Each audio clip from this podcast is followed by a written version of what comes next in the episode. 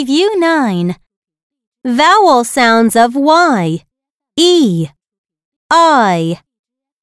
Reading show. A cloudy day.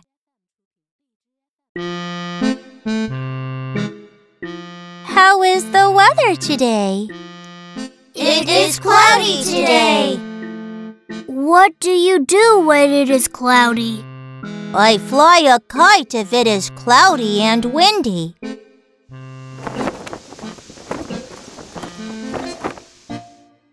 I read a happy story by the window. I play with my puppy. I clean my dirty room.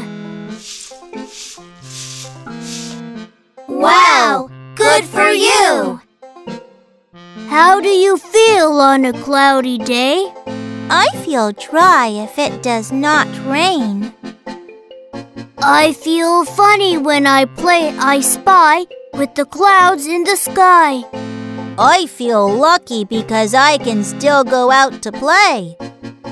I think that the sun feels shy.